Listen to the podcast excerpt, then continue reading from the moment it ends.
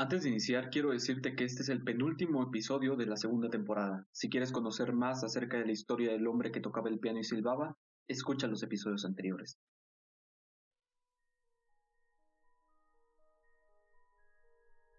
Era lunes. Mis pequeñas vacaciones habían terminado y era momento de regresar al trabajo. No me malinterpretes, adoro mi trabajo, pero es un recuerdo constante de lo frustrada en gran parte que es mi vida. Se suponía que debía estar ahí como escritor, pero un par de años después de lo de Sara, tuve que pedir trabajo como editor. No es para nada malo, pero es ayudar a otros a vivir sus aventuras a costa de que no vivas las tuyas. De cualquier forma, me era grato regresar a todo aquello que ya conocía, a mi escritorio, la gente con la que de por sí convivía, las actividades de siempre. Existe mucha paz y seguridad dentro de la mediocridad. Decidí ir a ver a Joel por última vez en la tarde.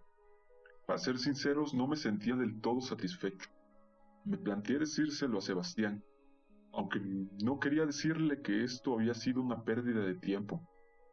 Cuando me lo encontré durante el espacio libre de mediodía, solo me respondió que tuviera paciencia, que seguramente todo mejoraría en los próximos días. Me pareció curioso la forma en que lo dijo, como si tuviese conocimiento de algo que yo ignoraba por completo. Que, dicho sea de paso, detesto cuando la gente hace eso. Pasé el resto del día pensando en esas palabras, con la ansiedad de ir al bar creciendo dentro de mí. Le dije a Julia que no llegaría a cenar esa noche. Ella no protestó. Es paradójico. Lo normal es que cuando el esposo comienza a ausentarse es que la esposa comienza a desconfiar. Dramas durante el tiempo que estén juntos y el matrimonio se desmorone de poco a poco. Pero no era nuestro caso. Julia estaba contenta de que estuviera haciendo cosas nuevas, de no tener que verme todos los días más de lo necesario, que por primera vez en mucho tiempo tuviésemos algo que hablar aparte que de Sara. Salí del trabajo poco antes de lo habitual. Conduje hasta el bar mientras escuchaba mi estación de radio favorita. Por ratos miraba a través de la ventana. Dejaba que mi mente se perdiera.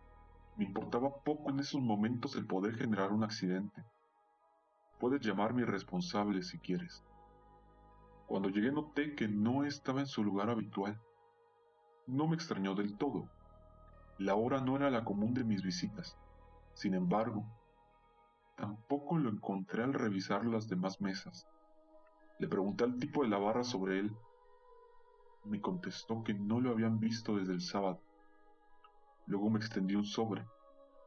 Es una carta y creo que es para ti, pronunció antes de que lo sujetara. Regresé al auto y conduje hasta la casa. Por ratos miraba el sobre que descansaba en el asiento del copiloto. Julia se extrañó de verme llegar tan temprano. Le conté lo sucedido y de que todavía no me había dado el tiempo de abrir el sobre. Me recorrió el cuello con los brazos y me dio un beso. Luego me dijo que lo abriera. Debía tratarse de algo importante si se tomó la molestia de escribirme. Me serví una copa de whisky Salí al patio de servicio y encendí un cigarrillo. Di un par de caladas antes de dejarlo descansando en mis labios. Y abrí el sobre. Lo primero que cayó fue una fotografía. Se trataba de Joel en el medio, bastante más joven. Detrás de él había una multitud considerable. Y él sonreía. Me llamó la atención que la fotografía fuera tomada de tan lejos para hacer una foto individual. No destacaba nada del fondo, era como si hubiesen querido tomar una foto a varias personas, pero solo estaba él. Volteé la fotografía y tenía una leyenda. Nosotros estaba escrito con plumón en ella. Guardé la foto y abrí las hojas de papel precariamente dobladas para que entrasen en el sobre.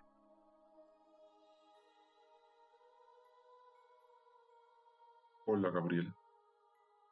Lamento no haberme podido despedir de ti de una mejor manera, pero estos días me he dado cuenta de bastantes cosas, suficientes para ya no querer estar en ese maldito lugar todos los días.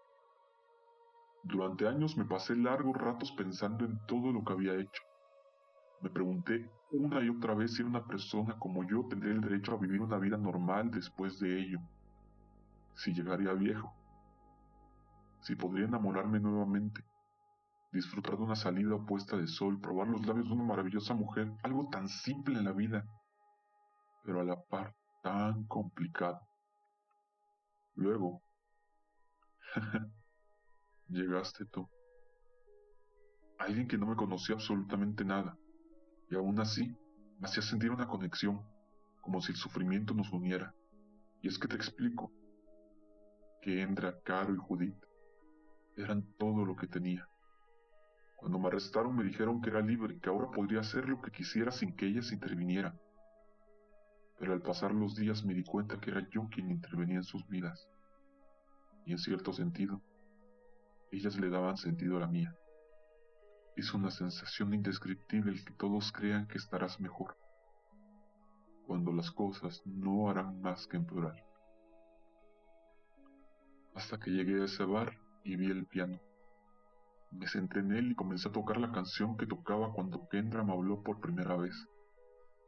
No sabría explicarlo, pero mientras yo tocaba escuchaba la perfección que ella me acompañaba silbando, como lo hacía cuando estábamos en la universidad, cuando éramos la pareja perfecta, antes de que todo se fuera por el carajo. Así que decidí quedarme ahí, tocando para revivir algo que hacía mucho había terminado. Me sentía miserable hasta que te conocí y luego me di cuenta de lo parecían parecidos que éramos. Te busqué en internet y todo lo que habías publicado, no tardé mucho en darme cuenta. Maldito.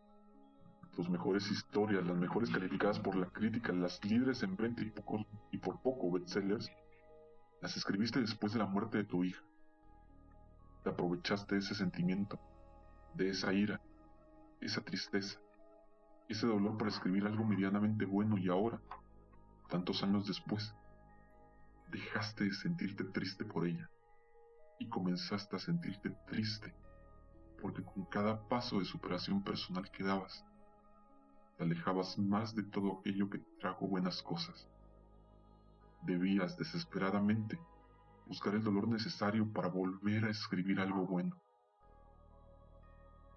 Eres basura, Gabriel. Casi tanto como yo.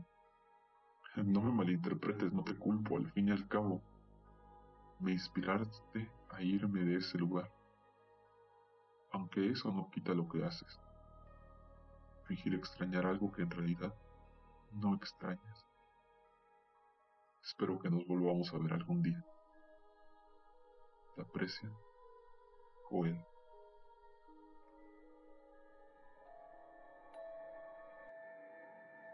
Muy buenos días, tardes o noches. Soy Eduardo Samuel. Gracias por llegar hasta aquí. Recuerda que para más contenido puedes buscar la página de Sin Comentarios Podcast que está en la descripción de este episodio. Recuerda que puedes participar en alguna de las secciones que tengo, poniéndote en contacto conmigo.